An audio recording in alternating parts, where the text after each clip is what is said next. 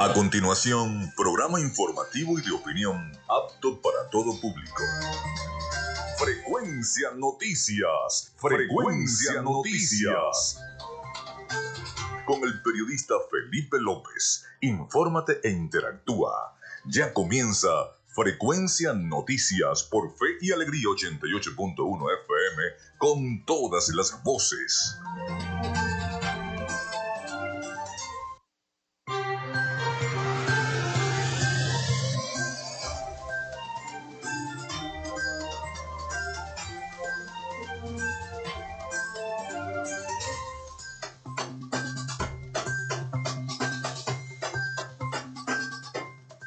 Estamos en el aire con todos ustedes a través de Radio Fe y Alegría 88.1 FM. Bienvenidos todos a Frecuencia Noticias. Les saluda Felipe López, mi certificado el 28108, mi número del Colegio Nacional de Periodistas el 10571. En la producción de este programa y Community Manager me acompaña la licenciada Joanna Barbosa, su CNP 16911. En la dirección de Radio Fe y Alegría, Iranía Costa. En la producción general, Winston León. En la coordinación de los servicios informativos, la licenciada Graciela Portillo. Nuestras redes sociales, arroba frecuencia noticias en Instagram y arroba frecuencia noti en Twitter. Mi cuenta personal, tanto en Instagram como en Twitter, es arroba Felipe López TV. Recuerden que llegamos también por las diferentes plataformas de streaming, el portal www.radiofeyalegrianoticias.com y también pueden descargar la aplicación de la estación para sus teléfonos móvil o tablet. Este espacio se emite en diferido como podcast también en las plataformas iBox, Anchor, Spotify, Google Podcast Tuning y Amazon Music Podcast y en vivo a través de la emisora online Radio Alterna en el blog www.radioalterna.blogspot.com y en todas las plataformas de radios online del mundo. En publicidad, recuerden que lo hacemos en una presentación del mejor pan de Maracaibo, donde en la panadería y charcutería San José además de textil, Zen Sport y social media alterna.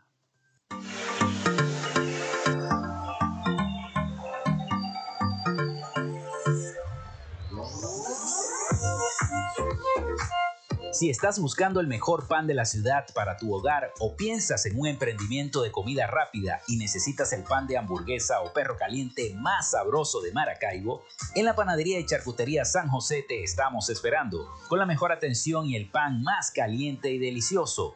Tenemos para ti el pan francés, dulce, campesino, andino, el pan relleno de guayaba, las lambadas y las sabrosas quesadillas. También tenemos pastelería Estamos ubicados en el sector panamericano, avenida 83 con calle 69, finalizando la tercera etapa de la urbanización La Victoria. Para pedidos, comunícate al 0414-658-2768. Panadería y Charcutería San José, el mejor pan de Maracaibo.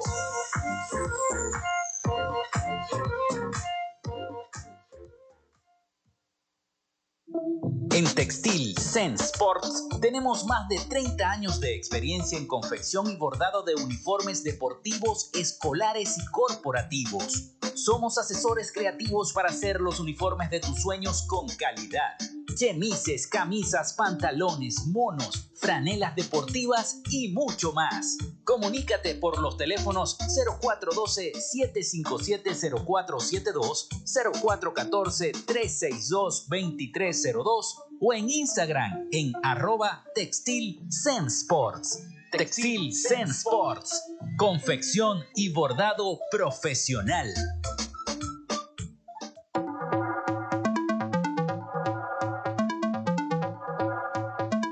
Gracias a la gente de Social Media Alterna hacemos posible la interacción tecnológica en redes. Si estás buscando quien te brinde asesoría o lleve las redes sociales de tu empresa o negocio, es momento de hacer el contacto con Social Media Alterna. Diseño de logos profesionales, Community Manager, diseño y administración de páginas web, podcast y radio online.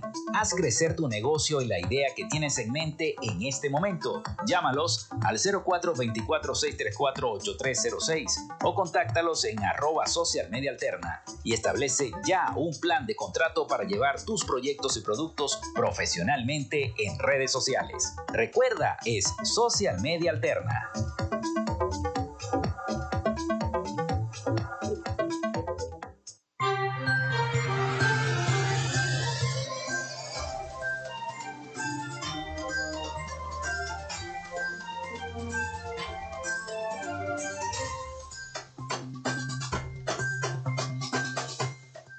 Recuerden nuestra línea el 0424-634-8306 para que se comuniquen con nosotros y estemos interactuando. También nuestras redes sociales arroba frecuencia noticias en Instagram y arroba frecuencia noti en Twitter.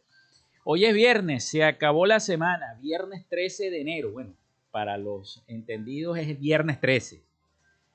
Un día como hoy se realiza la toma de Huiri en el año 1813. También se inaugura la línea del telégrafo entre Caracas y La Victoria con una tarifa de 50 centavos por cada 20 palabras en el año 1864. También nace Gubercindo Torres en el año 1875, médico y político venezolano, primer contralor general de la República. Muere eh, Alexander Popov en el año 1906, físico ruso, pionero en la técnica de la radio en Rusia, inventor de la antena para transmitir ondas electromagnéticas a distancia. Además, un día como hoy, el presidente Isaías Medina Angarita, mediante decreto presidencial, establece el 15 de enero como Día del Maestro en el año 1945. También se funda el partido COPEI en 1946. Se inaugura en Argentina el complejo nuclear Atucha, primer, primera central atómica de Latinoamérica en el año 1974. Muere Harold Shipman en el año 2004, médico británico apodado Doctor Muerte por ser uno de los peores asesinos en serie de la historia moderna. También se inaugura el monumento Manto de María Divina, de, de, la Divina Pastora, en el año 2016. Un día como hoy, pero en el año 2018, muere Diego Rizquez, director de cine venezolano. Hoy es Día Mundial de la Lucha contra la Depresión, Día Mundial del Chicle y Día del Artista Nacional. Felicitaciones a todos los artistas nacionales, pintores, escultores, todos los que tienen que ver con el eh, modo artístico venezolano. También a nuestro amigo William Rupilio que se encuentra con nosotros acá. Los cantantes también, los músicos. Así es, así es. Bueno, Ayer el presidente Nicolás Maduro dio su mensaje anual. El mandatario venezolano reiteró que no reiniciará el proceso de diálogo de México hasta que se concrete un acuerdo firmado recientemente, y lo dijo tajantemente. Vamos a escuchar este informe de nuestros aliados informativos, La Voz de América. Durante su discurso de memoria y cuenta correspondiente al 2022 ante la Asamblea Nacional Oficialista, el presidente Nicolás Maduro aseguró que los indicadores de la salud económica del país están mejorando y reconoció que persisten las graves fallas en los servicios básicos, pero lo atribuyó a la falta de inversión consecuencia de las sanciones internacionales. El mandatario condicionó la continuidad del proceso de diálogo con la oposición en México a la liberación de más de 3.100 millones de dólares del Estado congelados en Estados Unidos y que, según dijo, serán invertidos en la mejora del sistema educativo y los servicios de agua y electricidad, tras el pacto social firmado entre su gobierno y la plataforma unitaria de la oposición en México a finales del año pasado. Estamos esperando entonces que el gobierno de los Estados Unidos de Norteamérica cumpla su palabra y libere los recursos. Esperamos ese depósito, pues, para seguir las conversaciones, ¿verdad? Para que tengan validez. El presidente Maduro acusó a funcionarios del gobierno estadounidense de lucrarse haciendo lobby contra Venezuela y exigió el levantamiento de sanciones. En ese sentido, según dijo, el país perdió la posibilidad de tener ingresos millonarios en 2022. El país dejó de percibir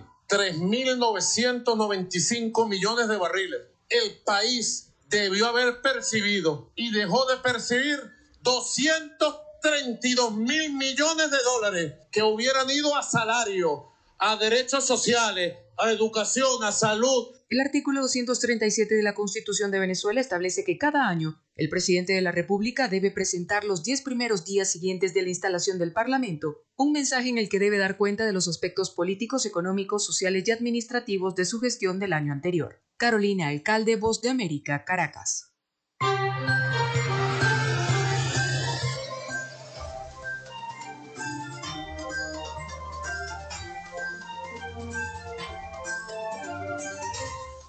Luego de ese reporte vamos a la pausa, son las 11 y 13 minutos de la mañana. Vamos a la pausa y ya regresamos con más de Frecuencia Noticias y nuestro invitado del día.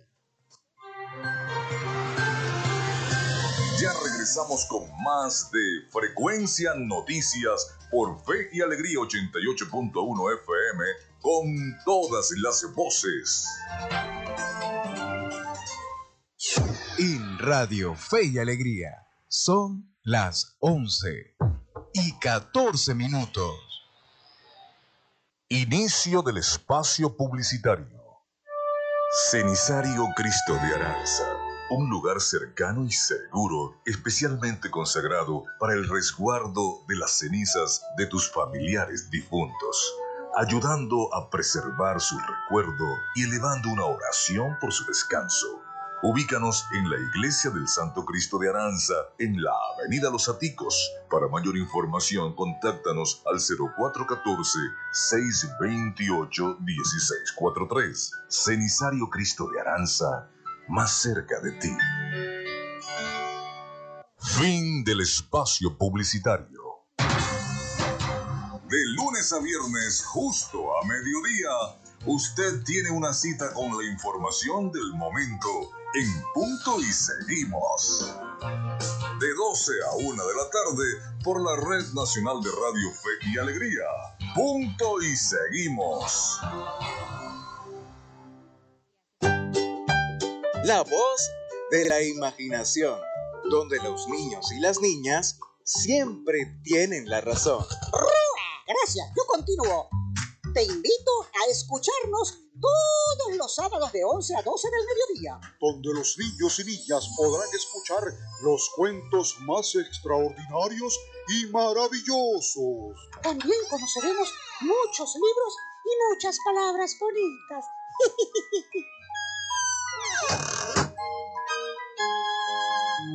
Ya ellos lo dijeron todo. La voz de la imaginación. Todos los sábados, desde las 11 de la mañana, por Radio Fe y Alegría, 88.1 FM. Te toca y te prende. Disfrutas de Fe y Alegría, 88.1 FM. Te toca y te prende.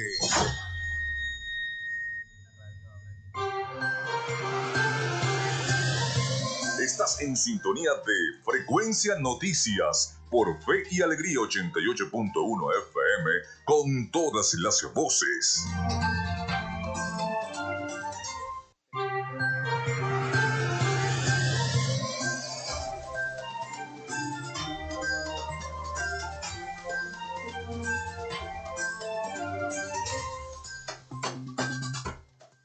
Bueno, son las 11 y 16 minutos de la mañana. Recuerden nuestra línea al 0424-634-8306 para la mensajería de texto o WhatsApp. También nuestras redes sociales arroba frecuencia noticias en Instagram y arroba frecuencia noti en Twitter. Mientras esperamos a nuestro invitado del día de hoy, vamos a escuchar las principales noticias de Latinoamérica y el Caribe con nuestro corresponsal Rafael Gutiérrez Mejías. Adelante, Rafael. Noticias de Latinoamérica. El encargado de América Latina en el Departamento de Estado de los Estados Unidos, Brian Nichols, aseguró en el día de ayer sentirse preocupado por la violencia que vivió Bolivia tras el arresto del gobernador de Santa Cruz el pasado 28 de diciembre. Exhortamos a todos los bolivianos a dialogar por la paz y la unidad y respeto de los derechos humanos, que incluyen el debido proceso y la libertad de expresión, establecidos en el CPE y convenios internacionales, escribió Nichols en su cuenta de Twitter. El pasado 28 de diciembre se registraron protestas y enfrentamientos en la ciudad de Santa Cruz tras la detención del gobernador de esa región homónima y el líder opositor Luis Fernando Camacho por el caso Golpe de Estado 1 relacionado con la crisis política del año 2019. Apenas se supo del operativo policial, varios partidarios del gobernador cruceño y legisladores de su partido, creemos, ingresaron a la pista y a las oficinas de los aeropuertos de Virubiru y El Trompillo para evitar que algunas aeronaves partieran y lo llevaran a otra región del país. Sin embargo, algunos medios difundieron las imágenes de la cámara de seguridad del aeropuerto de Virubiru que mostraron el traslado de Camacho en los márgenes de la pista hasta un helicóptero que finalmente lo sacó de ese lugar. El gobierno de Perú analiza la posibilidad de expulsar al embajador de Bolivia y romper relaciones diplomáticas por la intromisión de Evo Morales en la frontera, pero el gobierno de Luis Arce no se da por aludido porque libra una guerra con el departamento de Santa Cruz y otra con el mismo Morales por el control de su partido. El senador peruano José Cuet propone con insistencia que su país inicie una causa internacional contra Bolivia por la descarada injerencia de Morales en las vueltas de esa zona fronteriza, donde se han encontrado correos enviados con municiones desde el Chapare, la zona cocalera. La Policía Federal de Brasil encontró en el domicilio del ex ministro de Justicia y Seguridad Pública Anderson Torres, quien ocupó el cargo bajo el mandato de Jair Bolsonaro, una propuesta de decreto para revertir el resultado de las elecciones en las que ganó el actual mandatario brasileño Luis Ignacio Lula da Silva. El documento que fue encontrado en el armario del ex ministro durante un allanamiento realizado por la Policía Federal el día martes defiende la utilización del artículo 136 de la Constitución brasileña, según informó el diario Fola de Sao Paulo. El decreto establecía la institución de un estado de defensa, creación de comisión controlada por el gobierno de Jair Bolsonaro, encargada de verificar la confiabilidad y legalidad del proceso electoral. Cerca de 2.300.000 venezolanos sufren déficit nutricional según un indicador presentado en el día de ayer por el gobierno de Maduro. El gobierno madurista expuso estas alarmantes cifras ante la cuestionada Asamblea Nacional Chavista durante su rendición de cuenta anual y consideró que los registros actuales requieren de mayor trabajo para ayudar a las personas que no tienen garantizada una buena alimentación. Según la última condición de vida elaborada por la Universidad Católica Andrés Bello, el 53,3% de los venezolanos vive por debajo de esa extrema. De acuerdo con el estudio, Venezuela se encuentra en el continente más desigual del mundo y para el pasado el título del país más desigual del Los del Caribe con Namibia, Mozambique, los con mayor ingresos, Caracas, lo concentran el 10 de los hogares del país nuestro recorrido por Latinoamérica para frecuencias con el CNP 12562, Rafael Gutiérrez. Noticias de Latinoamérica.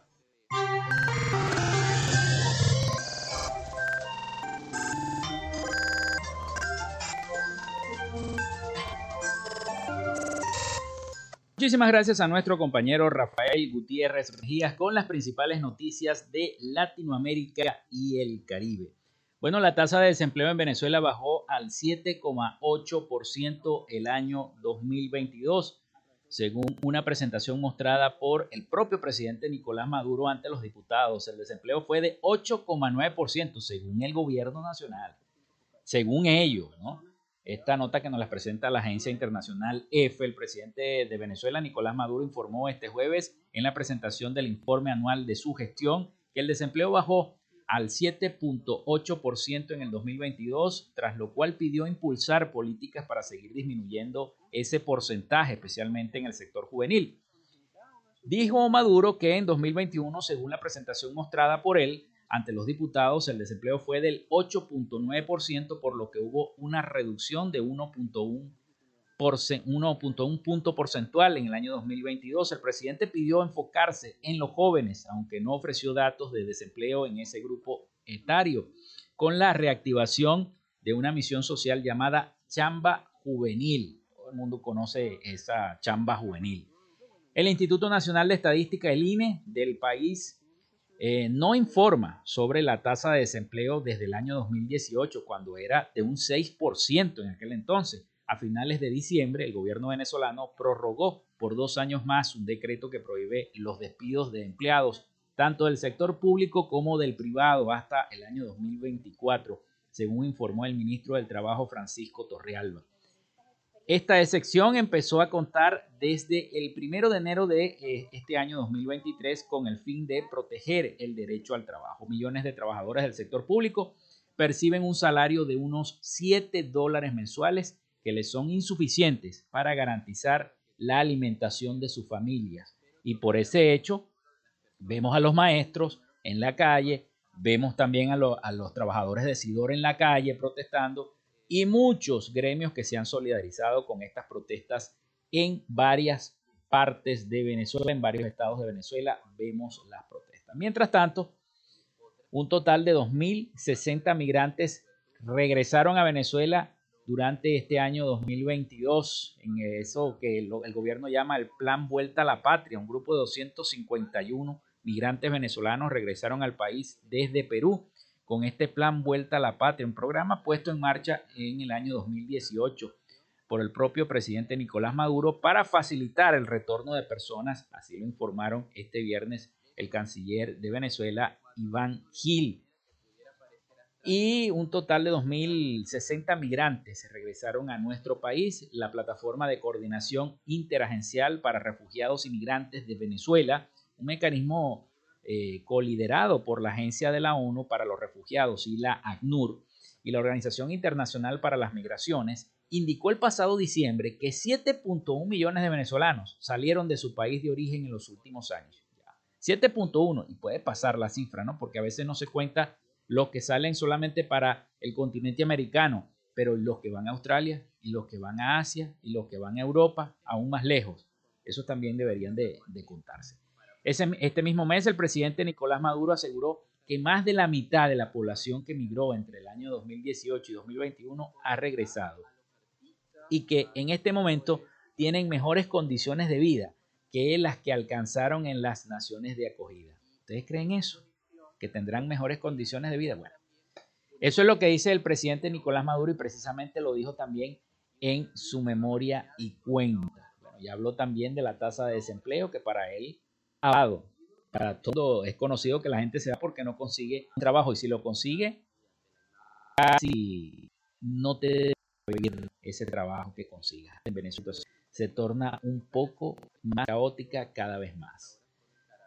Bueno, las cosas en nuestro país, mientras siguen las protestas, las protestas en, tanto de los maestros como del sector SIDOR.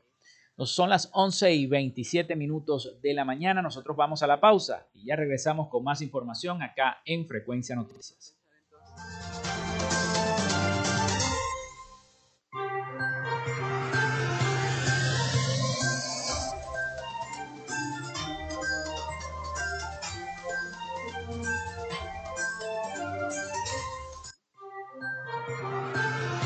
Quédate con nosotros. Ya regresa Frecuencia Noticias por Fe y Alegría 88.1 FM con todas las voces. En Radio Fe y Alegría son las 11 y 26 minutos. Y Alegría Noticias. La información al instante, en vivo y en caliente. Muy buenos días, a esta hora les informamos que ciudadanos de Guasualito exigen a las autoridades a que tomen control sobre el comercio y las casas de cambio. Nuestro compañero Pata nos amplía la información. Saludos compañeros. En declaraciones dadas a Radio Fe Alegría Noticias, Manuel Núñez, habitante de la comunidad de Guasualito, los comercios y las casas de cambio se han vuelto un dolor de cabeza para los ciudadanos de la frontera debido a la inestabilidad de la tasa cambiaria. Núñez hace un exhorto a las autoridades a tomar acciones a fin de que pongan control sobre este tema cambiario, a fin de que ayuden a los más vulnerables que son los asalariados. El tema de la casa de cambio, creo que no hay una estabilidad, no hay un control directamente por el municipio que controle o regule lo que es la tasa cambiaria, pero ni incluso ni el Banco Central de Venezuela. Entonces, si la hay, pues no, no se están rigiendo ninguna de las casas de cambio aquí en el municipio Pay eh, no se están rigiendo por las normas, las normativas. El cual, pues, el tema de las casas de cambio aquí tienen el, el, cambio de, vale 2.2, 2.3, se amanecen 2, a veces 1.30, eh, hasta el, tema del cambio de cambio. Los ciudadanos de las autoridades también salgan a supervisar tanto el comercio como las casas de cambio a fin de que se le ponga y se trate de estabilizar la tasa cambiaria. La información desde Guasto, capital del municipio para Apure, Rómulo Zapata. Muchísimas gracias a nuestro Rómulo. Usted recuerde que estas y otras informaciones serán ampliadas en nuestra radio Grian. Les acompaña Antonio. Y.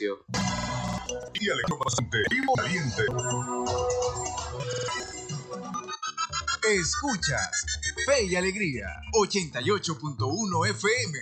Te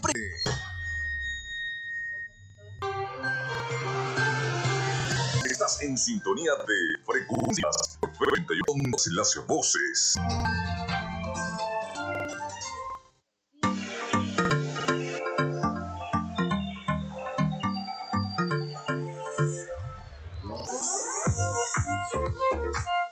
Si estás dando el mejor pan de la ciudad para tu hogar o piensas en un emprendimiento de comida rápida y necesitas el pan de hamburguesa o perro caliente más sabroso de Maracaibo, en la panadería y charcutería San José te estamos esperando con la mejor atención y el pan más caliente y delicioso. Tenemos para ti el pan francés, dulce, campesino, andino, el pan relleno de guayaba, las lambadas y las sabrosas quesadillas. También tenemos pastelería. Estamos ubicados en el sector para Avenida 8369, finalizando la tercera etapa de la urbanización Victoria. Para pedidos, comunícate al 0414-658-2768. Panadería y Charcutería San José, el mejor pan de Maracaibo.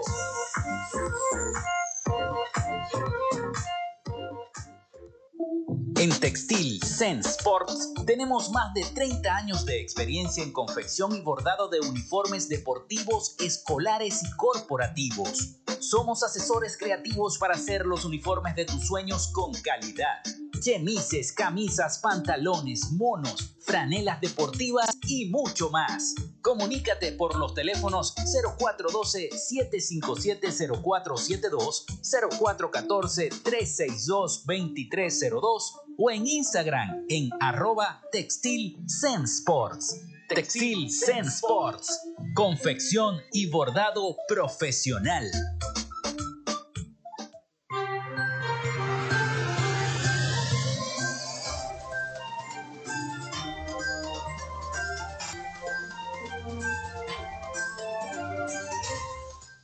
Continuamos con más de Frecuencia Noticias. Son las 11 y 31 minutos de la mañana. Nuestra línea el 0424-634-8306. Muchísimas gracias a todas las personas que reportan sintonía a través de nuestro contacto telefónico y la mensajería de texto o WhatsApp. También nuestras redes sociales, arroba frecuencia noticias en Instagram y arroba frecuencia noti en Twitter. Bueno, tras cuatro días de protesta en Guayana, Estado Bolívar, 12 trabajadores de la siderúrgica del Orinoco Sidor han sido detenidos por las autoridades. Esto como medida de hostigamiento e intimidación para que abandonen las protestas y la manifestación que llevan a cabo desde el pasado lunes en la avenida de los trabajadores a la altura del portón de la empresa estatal. Cinco alcabalas de la Guardia Nacional Bolivariana fueron instaladas el jueves en la avenida para impedir el acceso al área de la protesta. Incluso se negó el acceso a los medios de comunicación. No pueden los periodistas pasar allí y tomar fotos, grabar videos, grabar audios. No se puede. No se puede, no deja. No deja que los medios hagan la cobertura de la protesta. no hablemos de libertad de expresión en el país. No, no hablemos de libertad de información en el país. Trabajadores denunciaron que cuando los obreros abandonan el grupo para ir por agua e insumos, son interceptados y además detenidos por funcionarios del organismo de seguridad del Estado para que no formen la protesta. Algunos de los detenidos por funcionarios de la Dirección General de Contrainteligencia Militar, y el Servicio Bolivariano de Inteligencia Nacional, SEBIN, entre el 11 y el 12 de enero son Remis Ramos, Fray Toledo, Abilio Manrique, Juan Carlos Arias, Juan Mendoza, Neri González, que ya la soltaron, David Torres, Luis Coros, Ronald Hernández, Denis Torres y Luis Santoyo, de acuerdo con una lista presentada por los trabajadores al diario El Correo del Caroní. Debido a esta manifestación, las estatales encargadas de la distribución de gas y combustible alegan no poder cumplir con sus labores, ya que la tranca retiene sus cisternas que provienen de otros estados en esta importante arteria vial que conecta Ciudad Guayana con Ciudad Bolívar. Además, las empresas encargadas de la recolección de desechos de Caroní, eh, Fopusca, y otras eh, publicaron en redes sociales que no pueden trabajar debido a la falta de acceso al vertedero de Cañaveral. Ni siquiera dejan entrar los camiones del aseo. Imagínense ustedes. Las autoridades han responsabilizado a los protestantes de las fallas en el surtido de combustible y del desabastecimiento. Sin embargo, los trabajadores de Sidor aseguraron que no están impidiendo el libre tránsito y que han permitido el paso de gandolas, viajeros y transportistas por esa zona. Queremos desmentir la información que está pasando respecto a que tenemos trancada la avenida e impedimos el paso a los suministros de Guayana. Como pueden ver, no tenemos trancada la ciudad, protestamos de manera pacífica, pedimos al gobernador Ángel Marcano que se aboque y venga a conversar con todos los trabajadores, declaró Yuxil Martínez, em, empleado con 15 años de trayectoria en Sidor. A la fecha, en la manifestación hay presencia de obreros de la ferrominera del Orinoco, Bausilium, Benalum, Brickben y Alcaza, entre otras eh, empresas, aseguran que protestarán hasta que el gobierno nacional dolarice sus salarios, a pesar del hostigamiento por parte de las autoridades locales y de los funcionarios de la Guardia Nacional Bolivariana. Así están las cosas en el país, lo venía diciendo desde el principio del programa, con las protestas. Y otros que quieren vivir con dignidad, trabajadores militares. Aunque nunca tuvo un sueldo muy alto como personal obrero del Ministerio de Educación Superior, hay muchos trabajadores eh, que pudieron sacar adelante a sus hijos, a todos se les ha dado estudio y, no todos se convirtieron en profesionales egresados de la universidad pública del país. Pero hoy los trabajadores universitarios pasan las de Caín, las de Caín. Hay algunos que viven solos, algunos que solamente viven de lo que medio ganan, lo que les paga la universidad, y es una situación muy fuerte. La principal exigencia de profesores, obreros y trabajadores administrativos al, al, Ministerio de Educación Superior, así como otros gremios, es un sueldo que les permita al menos cubrir la canasta básica, tal y como lo contempla la Constitución. Además, piden que les alcance para otros gastos como transporte, vestido y entretenimiento, derechos básicos contemplados en cualquier sociedad y que lamentablemente ellos en este momento no tienen. Los trabajadores universitarios pasan las de Caín. Hay muchos, muchos trabajadores públicos jubilados y pensionados que sobreviven gracias a la ayuda económica de sus familiares, quienes no forman parte de las estadísticas de, pobreza severa, que de acuerdo con la encuesta en COVID del año 2022 de la Universidad Católica Andrés Bello, se ubicó el pasado año en 53.3%. Es triste, es triste, muy triste que esta situación esté ocurriendo, una situación bastante fuerte. Y, si usted como periodista va y entrevista a cada uno de estos obreros, profesores, miembros de los departamentos administrativos de las universidades públicas, les van a decir que sienten decepción por años enteros dedicados a estudios de pregrado, de posgrado y demás especializaciones con el objetivo de formar a las nuevas generaciones de profesionales y que su esfuerzo no sea valorado por un Estado que los asfixia cada vez más como, no solamente como venezolanos, sino también como representantes. Pese a todo esto, continúan buscando la manera de ayudar a sus estudiantes muchas veces con el estómago vacío. O sea, los profesores a veces van a las aulas sin haber comido, sin haber desayunado. Una situación muy fuerte la que viven. Cuando en otro, en otro tiempo, ser profesor de la Universidad del Zulia, por ejemplo, era un estatus. Era un estatus, era como ser trabajador de PDVSA. Era un estatus. Mira, es profesor de, la Universidad del Zulia. En los años 90, yo recuerdo, profesor de la Universidad del Zulia. El doctor tal, fulanito de tal, y entonces lo miraban a uno, caramba, siéntese por aquí, profesor, el respeto. Porque había un estatus que con ese sueldo que tú ganabas en esa universidad, podías tener un HSM digno, podías comprar una casa, podías comprarte un carro nuevo, vivías muy bien, incluso algunos en, en, en urbanizaciones pagadas por la misma institución educativa. Entonces todo eso se acabó. Esa Venezuela se extinguió. Los profesores universitarios con los sueldos más altos ganan entre 30 y 40 dólares mensuales, mientras la canasta básica se ubicó en 474,87 dólares en noviembre año anterior, de acuerdo con los datos de la Federación Venezolana de Maestros. Bueno, ya llegó nuestro invitado del día de hoy. Ya llegó nuestro invitado del día de hoy. el presidente del Consejo Municipal de Maracaibo, el abogado José Bermúdez. Vamos a presentarlo de una vez, para que comencemos antes de, antes de ir a, o vamos a dejarlo descansar.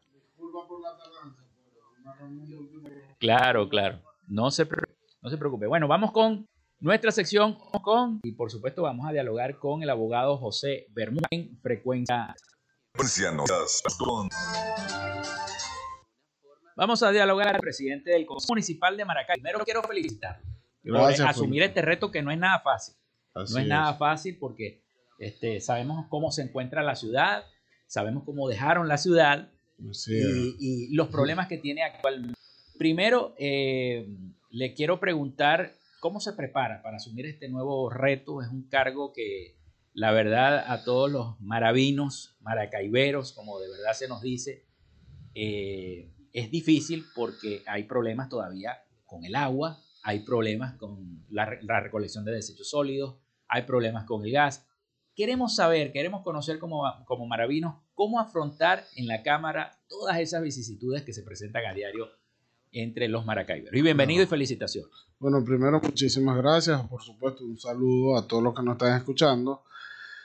Primero, con mucho optimismo, este nuevo cargo, de verdad, dándole gracias por el apoyo a todos los concejales, al alcalde y por supuesto a Dios.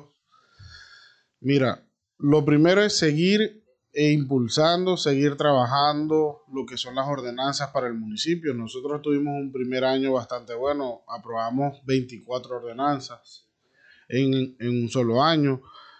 Desde hace mucho tiempo este, el Consejo Municipal de Maracaibo no tenía tan, no había trabajado tanto por esta ciudad, por supuesto, ahí trabajamos con ordenanzas del progreso, como las actividades económicas. Trabajamos con las ordenanzas de servicios públicos, como la es la ordenanza del IMAO y el SAGAS. Y por supuesto, enfocarnos también en seguir avanzando en, estas ordenanzas, pero además eh, hacer ordenanzas nuevas. Ahorita tenemos eh, previsto en este primer trimestre hacer, realizar una ordenanza de reciclaje en Maracaibo. Nosotros tenemos o queremos a través de esta nueva ordenanza de reciclaje en Maracaibo, queremos que el reciclaje o la basura en Maracaibo deje de ser un gasto y pase a ser este, un beneficio económico para la ciudad. En todas las ciudades del mundo, cuando hay apoyo al reciclaje, el reciclaje pasa a ser o a realizarlo empresas privadas, comunidades organizadas, incluso le pagan por hacer eso. Bueno, nosotros queremos que Maracaibo sea así y por supuesto darle o seguir impulsando lo que es la educación ambiental. Pero también estamos impulsando una nueva ordenanza que es una ordenanza para el emprendimiento. El alcalde lo decía el año pasado, nosotros tenemos que seguir impulsando lo que son los emprendedores, los artesanos en Maracaibo y vernos en la economía naranja, como se está denominando en el mundo. Nosotros vamos con esta ordenanza también y por supuesto lo he estado anunciando en esta semana que estaban los programas, nosotros vamos a reformar nuevamente apostando por la economía en Maracaibo, apostando por los comerciantes y los empresarios en Maracaibo, vamos a reformar nuevamente la ordenanza de actividades económicas, donde vamos a bajar nuevamente los impuestos en la ciudad. Eh, ahorita la visión que tenemos en los primeros de cambio, en, esta nueva, como decir, esta nueva gerencia, estamos vamos a, impulsar estas nuevas ordenanzas, ¿ok? Pero también estamos revisando de qué forma, organizadamente, con las comunidades, seguimos atendiendo los concejales a los sectores en la calle, mediante asambleas, mediante cabildos, y por supuesto, el tercer impulso es que cada una de las comisiones trabaje en sus áreas. Tú le decías, mira, tenemos problemas con Hidrolago. No es un problema de Maracaibo, es un problema nacional, porque Hidrolago es nacional, pero nosotros tenemos una comisión de servicios públicos. Bueno, vamos a impulsar que esa comisión de servicios públicos esté atendiendo eso o esté denunciando. Fíjate que lo ha venido haciendo, y pongo el ejemplo porque lo ha venido haciendo, el concejal Daniel Pognen casi todas las semanas está denunciando el tema del agua. Pero aparte de esa comisión, nosotros tenemos otras comisiones. Hay una comisión de ejidos, hay una comisión de seguridad ciudadana, hay una comisión de educación. Hacerle un seguimiento a todas esas comisiones que estén haciendo el trabajo que le, que, que le corresponde de acuerdo a la comisión. Qué bueno. Presidente, vamos a hacer una pausa, vamos a hacer una pausa y al retorno, entonces seguimos esta conversación con el abogado José Bermúdez, presidente del Consejo Municipal de Maracaibo. Ya venimos con más de Frecuencia Noticias.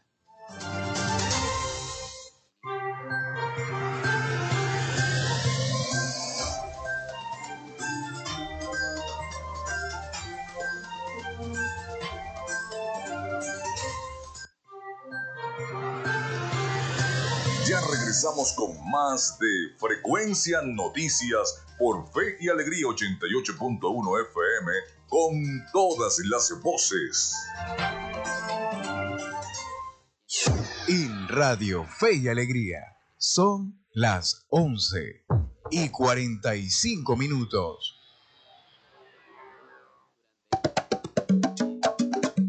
Salsa para ti. El swing de la salsa está aquí. Salsa para ti. Todos los sábados, desde las 3 de la tarde, por Fe y Alegría, 88.1 FM. Te toca y te prende.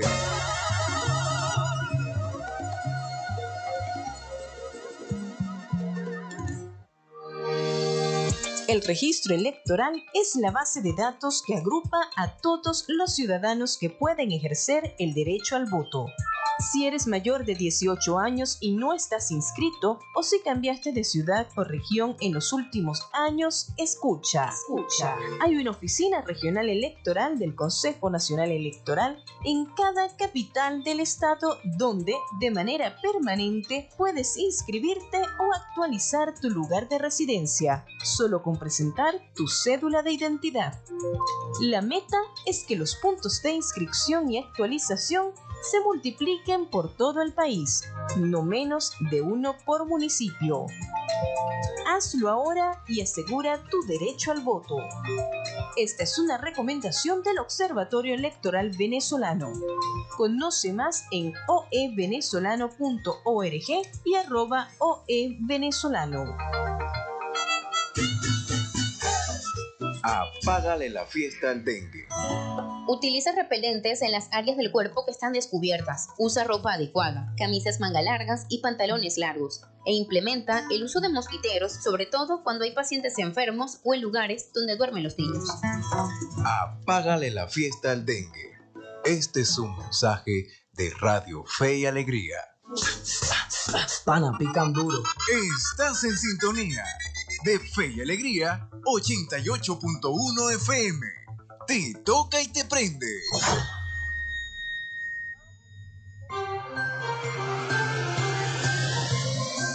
Escuchas Frecuencia Noticias por Fe y Alegría 88.1 FM con todas las voces.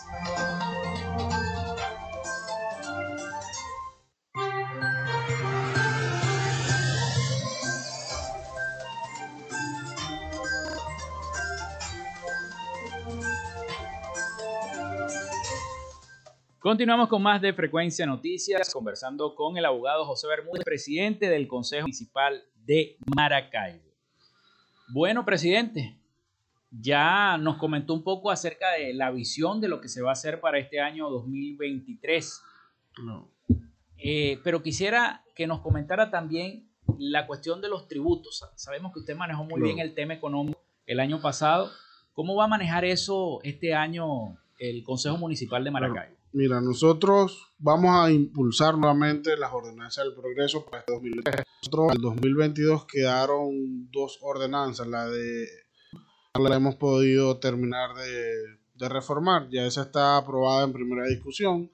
Nosotros ya deberíamos llevarla en segunda discusión este primer trimestre, pero vamos nuevamente a reformar lo que es las actividades económicas. Nosotros el año pasado este, modificamos la, esta ordenanza de actividades económicas eliminando el tan fatídico que nosotros le decíamos el pago mínimo tributable que Mm. hacía que todos los empresarios o comerciantes cerraran porque si tú estabas abierto o no, vendías o no, tú pagabas un impuesto en la ciudad y nosotros bajamos los impuestos.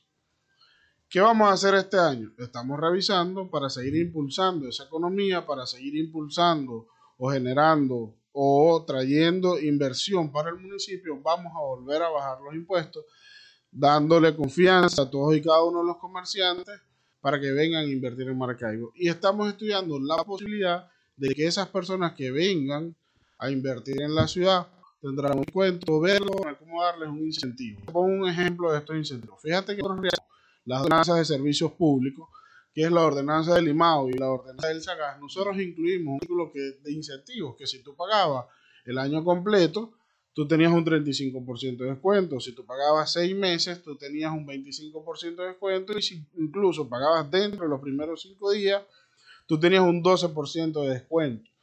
Ese, esos incentivos han ayudado bastante a que los ciudadanos paguen por adelantado, que paguen el año completo, porque al final, si tú tienes el dinero inmediatamente en el municipio, la devaluación del gobierno nacional que estamos llevando ahorita con el dólar no nos afecta tanto. Y porque fíjate, nosotros hicimos un presupuesto en la ciudad con un dólar a 10, ya hoy va por 21. ¿Cómo afecta el tema cambiario en los presupuestos? Entonces, nosotros previendo eso y sabiendo y teniendo, adelantándonos los acontecimientos, nosotros estamos buscando la forma como en esta ordenanza de pago de impuestos dar un incentivo de igual forma. O sea, que puedan pagar los impuestos por adelantado y nosotros le vamos a dar un descuento. La idea es poder tener los recursos que no se devalúan, que también eso sea un incentivo para el empresario, para el comerciante, que ellos se sientan un poco más más holgados, que tengan, vayan a pagar con mejor cara y que eso beneficie al municipio porque tiene un mayor recurso inmediatamente y puede hacer muchas más cosas rápidamente. Y el dinero así no se nos devalúa. Una pregunta que le quiero hacer. Eh, ¿Qué hacer con ese maravino inconsciente, como lo llama el propio alcalde Ramírez? Yo me quedé asombrado una vez que vi al alcalde en, el Instagram. Eh, creo que fue una visita que hizo a al oeste de la ciudad, por la curva, eh, una calle que estaba limpiando eh, porque botaban las ramas en medio de la carretera y entonces había un señor que estaba ahí parado y el alcalde lo, lo ponchó con su propio celular, lo tomó y le dijo, aquel señor que está allá está tirando las ramas acá. Y, el propio señor nos dijo que cuando nosotros nos fuéramos iba a volver a tirar las ramas, así las recogiéramos. ¿Cómo hacer con, con, Mira, ahorita nosotros tenemos un plan especial de recolección de basura porque hay que hablarlo con sinceridad. Nosotros tuvimos algunos inconvenientes en noviembre y diciembre, pero es porque también la realidad es que esos dos meses aumenta el doble de basura en la ciudad. Fíjate que desde hace dos semanas estamos nuevamente resolviendo todo el problema de basura, pero el problema de, de basura no es solamente que si pasamos o no pasamos a recogerlo, porque nosotros, estamos, veces al día. nosotros estamos cumpliendo con el programa de recolección de desechos sólidos el problema también se está generando que al final no estamos teniendo la educación de recolección de desechos sólidos. Tú puedes recoger un playón y pongo el ejemplo, Milagro Norte. Tú recoges Milagro Norte toda completa y a los 15 minutos está otra vez tirada, o sea, llena de basura, llena de ramas. Y no solo eso, este, también nos está pasando, fíjate que hace dos días estaba con el alcalde a las 11 de la noche en sector 9 de San Jacinto, donde está el la cancha, que eso es un playón inmenso, eso llenan todo de basura, la misma gente que vive ahí en la comunidad, los vecinos, indicaban que esa basura no era de ellos, que esa basura la traen camiones de Mara con osamentas de carnicería que le pagan y van y los tiran ahí. Y de paso a veces las queman. Y no, eh, entonces a, ver, vienen y las queman la misma comunidad. Y fíjate, nosotros dentro de este plan que estamos haciendo de recolección de desechos sólidos, no sé si te has dado cuenta, han visto, que en donde hay un playón de tirar basura, no solo lo estamos recogiendo, sino que también lo estamos pintando y además le estamos sembrando árboles para que sea un área verde y que la misma comunidad sea la encargada de poder cuidar eso, porque en cada uno de los playones que recogemos, nosotros estamos haciendo asamblea, nosotros estamos en la calle, todo el gobierno municipal, los concejales y también los directores de la alcaldía, en un plan integrado, todos combinados, Después que recogemos la basura en los playones, nos sentamos a hablar con la gente, a hacer asamblea.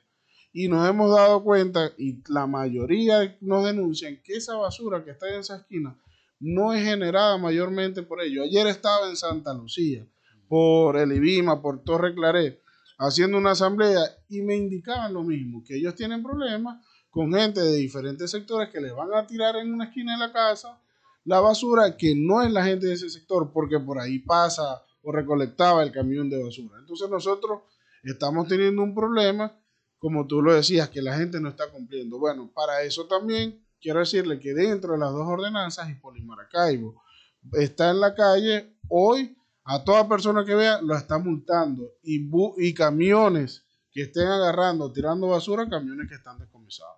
Están multando. Nos quedan cinco minutos de programa, pero no quiero dejar pasar la oportunidad para preguntarle sobre la investigación que se lleva a cabo por el contra el ex alcalde de Maracaibo. Quisiera que nos hablara un poquito sobre eso. ¿Qué se va a hacer este año en el Ministerio Público? Por supuesto, mira, si algo va a definir mi gestión es continuar las investigaciones en contra no solo del alcalde Willy Casanova, sino todos los que participaron en la corrupción y en la destrucción del municipio. Para nadie es un secreto todo lo que pasó en, en esa gestión, cómo nosotros recibimos la alcaldía. Nosotros ya realizamos la denuncia ante la fiscalía, próximamente la vamos a introducir ante la Contraloría Municipal, pero no solo eso, estamos en otras investigaciones que posteriormente le haremos o lo haremos de dominio público ante todos y cada uno de los maravinos e igualmente acudiremos, acudiremos con pruebas a cada uno de los organismos pertinentes, tanto a la Fiscalía como la Contraloría Municipal de Maracaibo. Háblenos un poquito de esas pruebas, si se puede, presidente.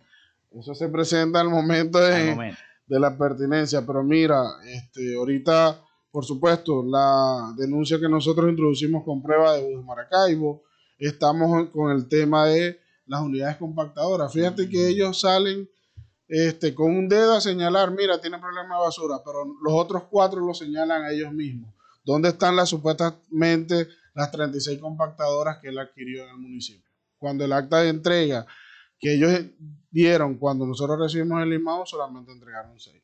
¿Y los buses azules? Los buses azules al final él no termina diciendo de quién es. Dicen un día que es de, de, un consejo comunal, después dijo que era una empresa privada, pero entonces dentro del acta de creación está la que era directora del INCUMA, pero entonces también firmaron un contrato a beneficio que decía que los que pagaran las tarjetas, cuando tú pagabas las tarjetas, de eso iba un porcentaje al municipio. Al final estuvo el servicio se prestó el servicio donde la persona compraba o pagaba, recargaba su tarjeta, pero ese dinero nunca llegó al municipio. Entonces, si tú te pones a ver, ahí no hay solamente el delito de que al final si los buses son de Maracaibo o no, o la adquisición de esos buses. También hay otro delito que al final se mete, que es el peculado uso. Tú, tú utilizaste las instalaciones municipales para que otro cobrara y nunca le llegó el dinero al municipio. Entonces, esto pique se extiende y continuamos y se extiende, así es. Pero algunos de esos funcionarios serán llamados a comparecer ante el Consejo Municipal de Maracaibo. Sí, mira, nosotros, eh, una de las últimas ordenanzas que aprobamos en el 2022 es la ordenanza de comparecencia, donde obviamente nos da la competencia a los concejales para hacer los llamados. De acuerdo a esa ordenanza, y vuelvo y repito, si algo define esta, va a definir esta gestión, es las investigaciones a todos los que le hicieron tanto mal a Maracaibo. Bueno, yo le quiero agradecer este tiempo cortico, ¿no? Al abogado José Bermúdez, presidente del Consejo Municipal de Maracaibo, por haber estado acá en nuestro programa Frecuencia Noticias. Muchísimas gracias. Gracias a ti, Felipe, por siempre estar invitándome a este programa. Cómo no, y las puertas siempre están abiertas, presidente. Bueno, hasta aquí esta Frecuencia Noticias. Se nos acabó el tiempo. Laboramos para todos ustedes en la producción y community manager de este programa, la licenciada Joanna Barbosa, su CNP 16911, en la dirección de Radio Fe y Alegría, Irania Costa, en la producción general, Winston León en la coordinación de los servicios informativos, la licenciada Graciela Portillo. Y en el control técnico y conducción, quien les sabe López, mi certificado el 28108, mi número del Colegio Nacional de Periodistas el 10571. Recuerden que llegamos en una presentación de la panadería y charcutería San José, el mejor pan de Maracaibo, de Textil, Zen Sport y de Social Media Alterna. Yo les digo, pasen un feliz y bendecido día.